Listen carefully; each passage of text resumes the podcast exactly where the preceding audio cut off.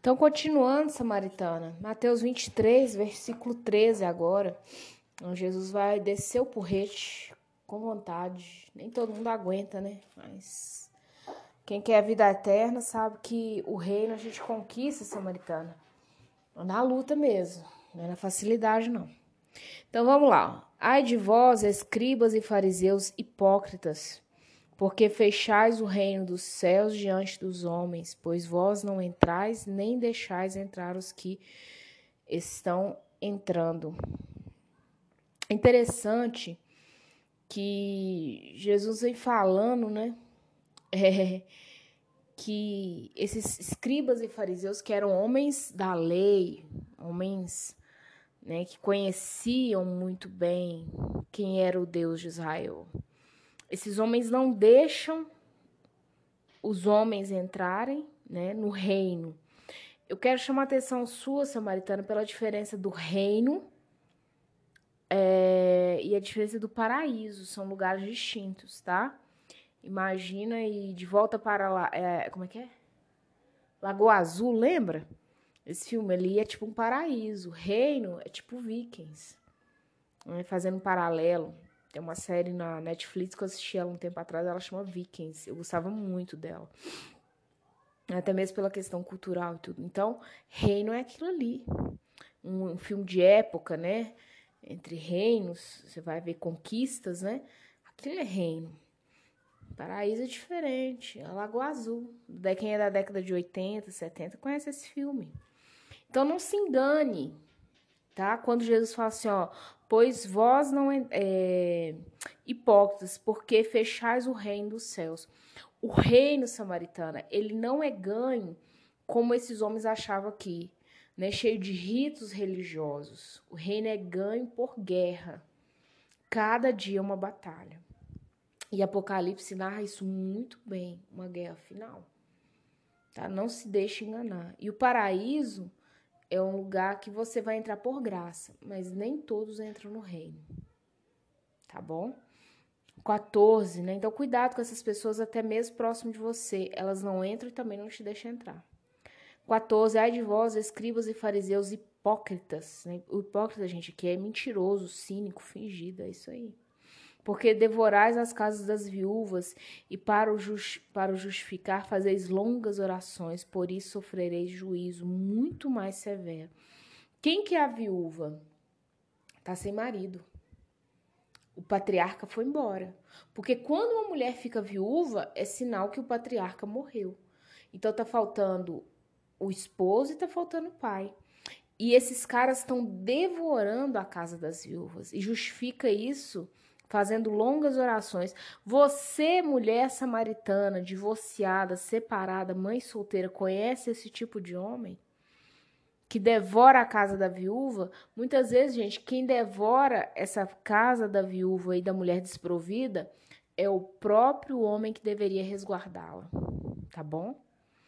Quando Jesus chama os escribas e fariseus de hipócritas e que eles dificultam o caminho dos homens, eles estão dificultando o caminho das esposas ao Senhor, dos filhos, das noras, dos genros. As primeiras pessoas que esses homens dificultam, lá no versículo 13, a chegar no reino dos céus, além de si mesmos, porque Jesus está falando que eles não entram, e por isso eles dificultam, começa dentro da casa deles quando fala assim, está devorando a casa das viúvas. Nós, mulheres que vivemos o contexto de criar filhos sozinhas, sabemos bem quem que é esse devorador. Claro que a gente sabe que quem usa, né, o traste é o devorador. Porque a nossa luta não é contra carne e sangue, não é contra o nome do seu ex-marido aí. Ah, é o fulano, é o Beltrano. É, tem hora que a pessoa é tão ruim que você não sabe se Satanás entrou na pessoa, a pessoa entrou em Satanás, né? Eu vi essa expressão, achei muito interessante e guardei para mim. Na hora que a situação é tão caótica, a pessoa é tão maléfica, tão cruel, que você não sabe quem entrou em quem. Então, quem está devorando a casa das viúvas, esse cara começa devorando dentro da própria casa. Não pense você que esse tipo de homem aqui, o hipócrita, ele resguarda os seus, não. Hoje mesmo eu vi uma reportagem, o pai era um magnata, um cara com um casarão no condomínio fechado, uma casa assim de cinema. Aí, né, o desfecho, o filho dele de 15 anos matou ele com três tiros. Por quê? O cara tinha dinheiro, era bem visto na sociedade, era bem visto na internet, tinha negócios, um homem de negócios, né, muito produtivo, mas tudo era uma ilusão, era um inferno dentro de casa. O homem era uma desgraça, o homem, palavra é essa, batia na mulher, batia no filho, sabe, era vexame psicológico, era, era, era toda, toda desordem familiar, o homem fazia dentro de casa. E qual que foi o basta desse filho de 15 anos? Ele chegou, né, o menino falou com a mãe, mãe, vou embora daqui, vão, acho que para casa dos avós, não sei. Aí esse homem chegou e ligou para a mulher. Hoje em dia tudo via Alexia, né? Tudo auto, automatizado, ligou e falou no viva voz pro menino ouvir, falou assim, ó, se vocês saírem daí, é, eu vou buscar. E mesmo não saindo de casa, que ele ouviu o que o menino falou, né? Pelo circuito de, de, de, de monitoramento da casa. Vou mesmo que vocês não sair, quando eu chegar, eu vou pegar o fulano, vou trancar ele dentro do quarto, vou dar uma surra, vou quebrar todos os dentes da boca dele. Eu tenho dinheiro para mandar consertar, depois eu conserto. Mas para ele aprender que quem manda sou eu. Aí o filho já esperou ele com a arma que ele mesmo comprava. O homem tinha uma coleção de armas, tudo é, sem ser legalizado pela Polícia Federal, uma confusão. E aí, às vezes, você fala assim: ah, não, mas esse homem ele rouba, o político corrupto ele rouba, a família dele é beneficiada. Mulher samaritana, você não sabe a desgraça que esse povo vive. A palavra é essa, é falta de graça. Deus é uma confusão, é um trem. Você imagina um rapazinho, eu tenho um filho de 14 anos, um menino de 15 anos, dá três tirar queima-roupa no pai, porque o pai é um demônio em forma de gente, e o menino cresceu vendo isso. Sabe? Então, e é um homem bem sucedido. O escriba e o fariseu da época são homens ricos, são homens intelectos, sabe? De grande intelecto. Então é homem nesse estilo. O cara começa devorando dentro de casa. Ele não começa devorando na casa da viúva que fica lá no bairro tal, na cidade. Não. Ele começa devorando a própria casa. 15. Ai de vós, escribas e fariseus hipócritas, porque rodeais o mar e a terra para fazer um, um prosélito. E uma vez feitos, tornais filhos do inferno duas vezes mais do que vós. O que, que, é esse prosélito? É quem se converteu, né? O recém-convertido a uma religião, uma seita, enfim. É aquele que se converteu para aquela religião em si, aquela seita. Então, o prosélito é o novo convertido, né? Então, é, é, você vai, faz, roda, roda, roda, roda, traz um novo convertido para levar ele para o inferno. E vai ser duas vezes pior que você ainda. É tenso o que, Jesus está falando. Ó, você roda, roda, roda, pra você poder conseguir um novo convertido à sua fé. Aí você consegue. Aí você consegue ser tão ruim de serviço que o cara fica duas vezes pior que você. É... Versículo 16. Ai de vós, guias cegos, que dizeis: quem jurar pelo santuário, isso é nada, mas se alguém jurar pelo ouro do santuário, fica obrigado pelo que jurou insensatos e cegos. Pois qual é maior, o ouro ou o santuário que santifica o ouro? Olha o que Jesus fala assim, ó. Se você jurar pelo santuário, tem problema nenhum. Tem, ih, nem pega, né? Agora, se você jurar pelo ouro, aí acabou. Aí Jesus fala assim: vocês são loucos? Quando ele fala assim, sensato e cego. O que, que é maior, o ouro ou o santuário que purifica o ouro? Os caras inverteram a ordem. Tipo assim, não, o ouro é valioso. Samaritana, o ouro só é valioso porque nós damos esse valor todo a ele. Aí você pode justificar, poxa, mas é um metal que você encontra pouco na natureza. A alma humana é única, é raríssimo. Né? Um homem que viveu na época do Egito, na época de Moisés, nunca mais vai nascer de novo um homem igual aquele. Sabe assim, um desconhecido como eu e você. Uma criança que hoje nasce é uma alma única para Deus. Aí você pode falar, mas tem muito ser humano aí, mas nós somos únicos. É como se em cada escavação você achasse um único diamante, uma pepita de ouro que tivesse quilates diferentes, 18, 21 quilates, 16. É... Poxa, né? Mas vamos lá, versículo 18. E dizeis: quem jurar pelo altar, isso é nada. Quem, porém, jurar pela oferta que está sobre o altar, fica obrigado pelo que jurou. Cego, pois qual é a maior oferta ou altar que santifica a oferta? De novo, né, o interesse o quê? No, no din-din. O que, que vale mais, o altar ou a oferta? A oferta, a oferta nós converte no que a gente quer. Agora o altar não fica lá parado, né? O altar, que milagre o altar por si só faz? Nada. Agora, o dinheiro que cai nele lá, a gente faz horrores, né? Prodígios e maravilhas, entre aspas. Versículo 20. Portanto, quem jurar pelo altar, jura por ele e por tudo que está sobre ele. Então, quando você jurar por uma coisa, tá tudo junto ali, tá tudo no pacote, é o que Jesus está falando. 21. Quem jurar pelo santuário, jura por ele, por tudo aquilo que nele habita. E quem jurar pelo céu, jura pelo trono de Deus e por aquele que no trono está sentado. Gente, essa questão do juramento é algo sério, deixa eu te falar. Tem gente, eu cresci numa família católica, o pessoal tinha mania de falar assim: eu juro por tudo quanto é mais sagrado. ai, ai, ai. Jura não. Jura, isso é um perigo. Depois você lá, lê lá Isaías 66, 1 fala assim, ó. Depois eu vou ler para você já. Assim diz o Senhor, diz o Senhor, o céu é o meu trono e a terra o escabelo dos meus pés, né? É o sustento dos meus pés. Que casa me edificarei vós e que lugar seria o do meu descanso? Sim. A terra é o estrado dos pés de Deus, gente. Amor de Deus, vai jurar o quê? Jurar o quê? O ser humano tem que. Nós temos que parar de ler a Bíblia, entender o Evangelho como se nós fôssemos bêbados, sabe, Samaritano? Tem hora que eu vejo gente explicando a Bíblia assim, falando uns trem, que parece que a pessoa bebeu, ficou bem doidona, foi ler e agora ela tá replicando qualquer coisa. É inadmissível. Versículo 23. Ai de vós, escribas e fariseus, hipócritas, porque dais o dízimo da hortelã, do endro e do cominho, e tendes negligenciado os preceitos mais importantes da lei, a justiça. Então, se você dá o dízimo dessas coisas pequenas, né? Porque hortelã, endro, cominho, hortaliça, né? Coisa de comer. Olha, quer dizer assim, ah, eu dou o dízimo das mínimas coisas, entende? Olha como que é capcioso. Olha, eu dou o dízimo das mínimas coisas. Aí Jesus fala assim, mas vocês estão negligenciando a justiça, a misericórdia e a fé. Três coisas, justiça. Para de achar que Deus é só ursinho puff, que ele é só amor. Não, ele é justiça, misericórdia. É Deus que administra a misericórdia na nossa vida. A cada manhã as misericórdias são renovadas e a fé. Porque sem fé é impossível agradar a Deus. A fé é o que Adão, Abraão fez, né? Adão não perdeu Abraão, pai da fé. Ou vai para um lugar que você nem sabe onde que é. Sai andando.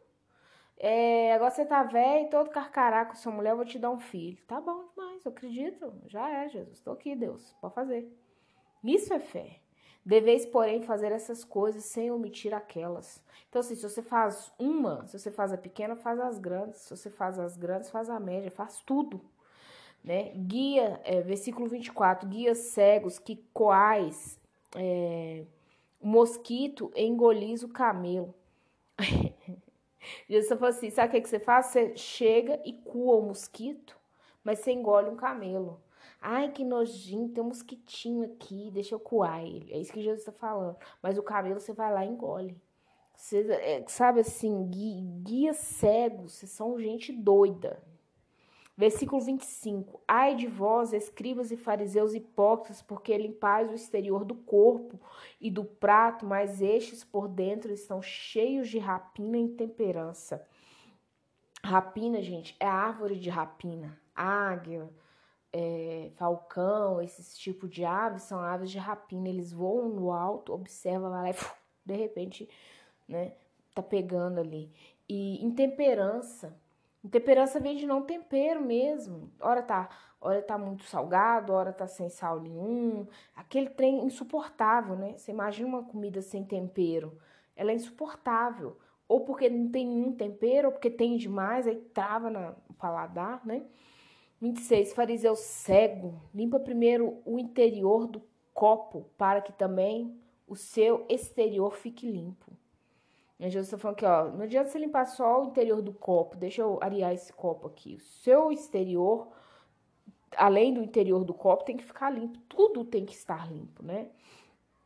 Ai de vós, escribas e fariseus hipócritas, porque sois semelhantes ao sepulcro, caiado, que por fora se mostra belo, mas interiormente está cheio de ossos mortos de toda imundícia.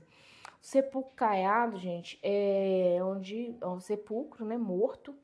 Caiado é, é então, gente, o que, é o sepulcro caiado? Sepulcro caiado é justamente isso, né? Tá podre, nojento, imundo. Aqui em Belo Horizonte tem um cemitério, cemitério Bonfim, que ele é um cemitério até muito bonito, né?